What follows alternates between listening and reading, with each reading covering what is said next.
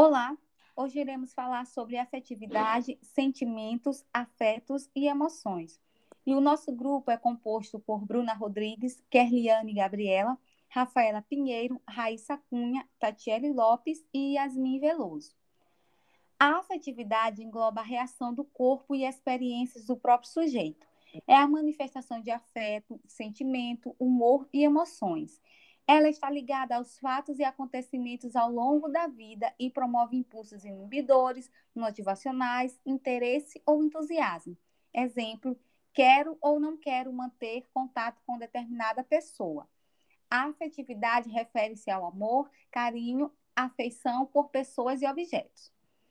Por meio da importância que a afetividade exerce sobre nós, a nutrição visa elaborar planos alimentares que envolvem alimentação afetiva, pois os alimentos estão vinculados à memória e a momentos que despertam emoções e sentimentos.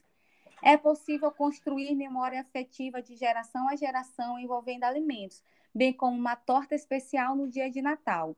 Dessa maneira, a nutrição pode interligar saúde, benefícios e alimentos, para que o paciente seja nutrido e estabeleça certa afetividade em relação àquela comida.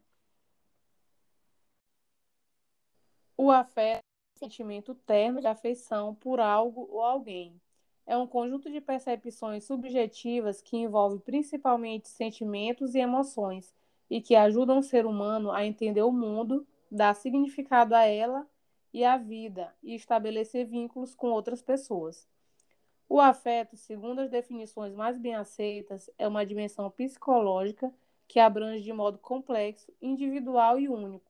Portanto, é a relação que se estabelece entre pessoas a partir de suas emoções, de seus sentimentos e de modo inestimável, que é o valor que damos às experiências emocionais pela quais passamos, influenciando de maneira bastante sensível os nossos pensamentos, e dando a ele valores, forma, matiz e conteúdo. Portanto, vai muito além do que aparenta, acarretando benefícios a quem o pratica e também a quem recebe.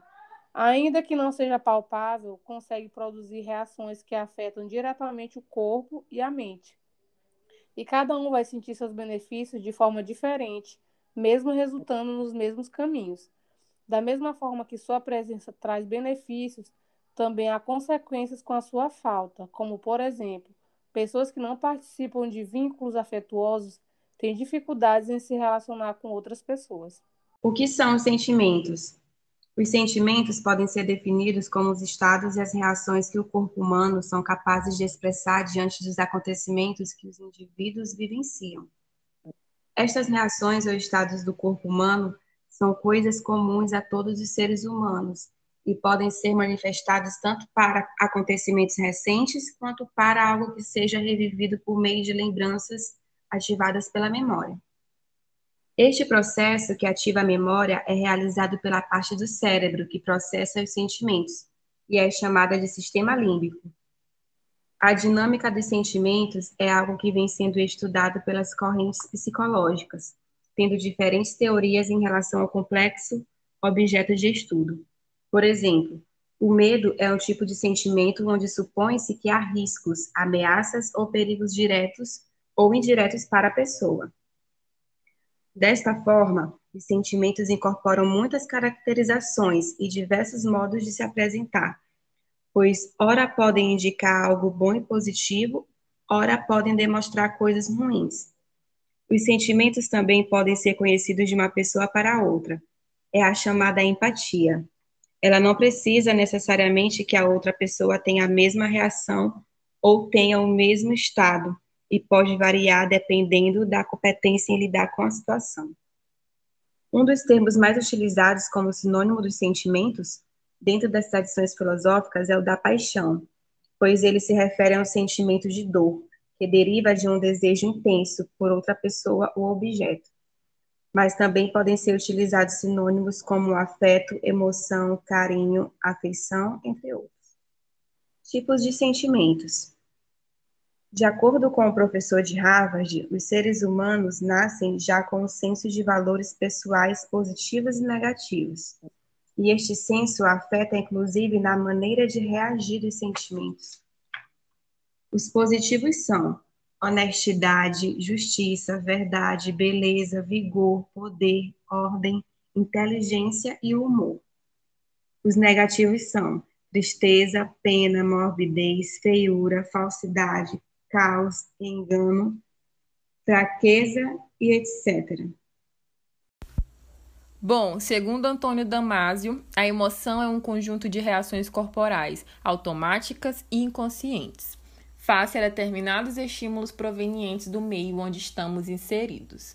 A emoção é uma experiência pessoal que pode gerar um sentimento de prazer ou de aflição a partir de uma determinada situação e se manifesta através de reações do corpo, como choro, sorriso, tremores e até quando o rosto fica vermelho. Geralmente, as emoções expressam os sentimentos de uma forma espontânea. Nem sempre é possível controlá-las, pois envolve uma série de reações no cérebro. No entanto, quando essas emoções geram transtornos e prejudicam as relações pessoais e de trabalho, existem maneiras de aprender a, a lidar melhor com esses sentimentos, fazendo terapia, por exemplo. Até hoje, não existe uma definição exata do conceito de emoção ou de quantas emoções existem. O que se sabe é que o ser humano é capaz de vivenciar incontáveis emoções, principalmente porque os sentimentos que elas proporcionam em cada pessoa são muito específicos. É, existe uma teoria muito conhecida do psicólogo Paul Ekman que diz que são seis as emoções básicas: alegria, tristeza, medo, surpresa, desgosto e ira.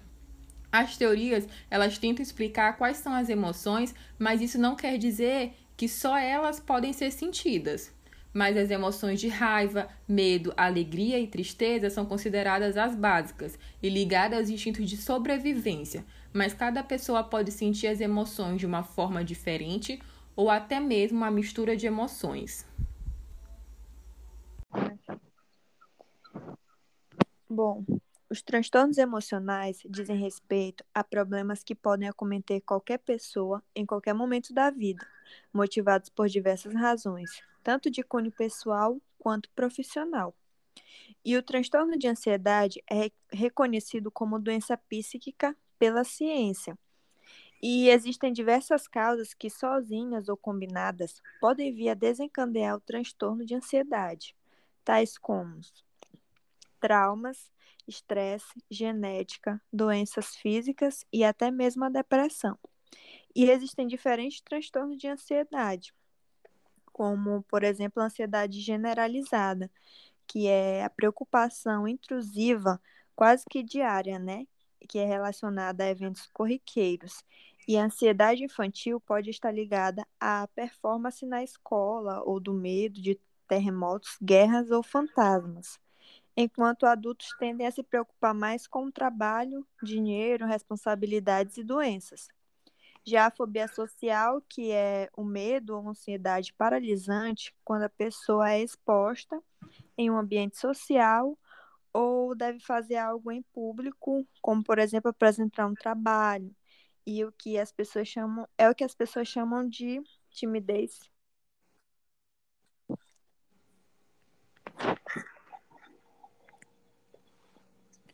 Pânico. A pessoa experimenta períodos de retorno à rotina e normalidade, mas de repente, sem motivo aparente, tem uma crise que dura alguns minutos e tem a sensação de que vai morrer, enlouquecer ou perder o controle dor no peito, falta de ar, taquicardia, formigamento e sensação de desmaio são alguns sintomas que costumam acompanhar os ataques. Já no transtorno obsessivo-compulsivo, doença na qual estão presentes primordialmente dois sintomas, os pensamentos intrusivos e os rituais para amenizá-los, que podem ser de limpeza, lavar as mãos o tempo todo, organização, arrumar quadros, não pisar em linhas, verificação, que é checar se trancou a porta várias vezes, repetir palavras ou fazer contas mentalmente, para citar alguns exemplos. Se a pessoa não faz aquilo, sente que algo de ruim pode acontecer no seu dia. Agradeço a atenção de todos e que vocês possam ter compreendido o assunto. Obrigada.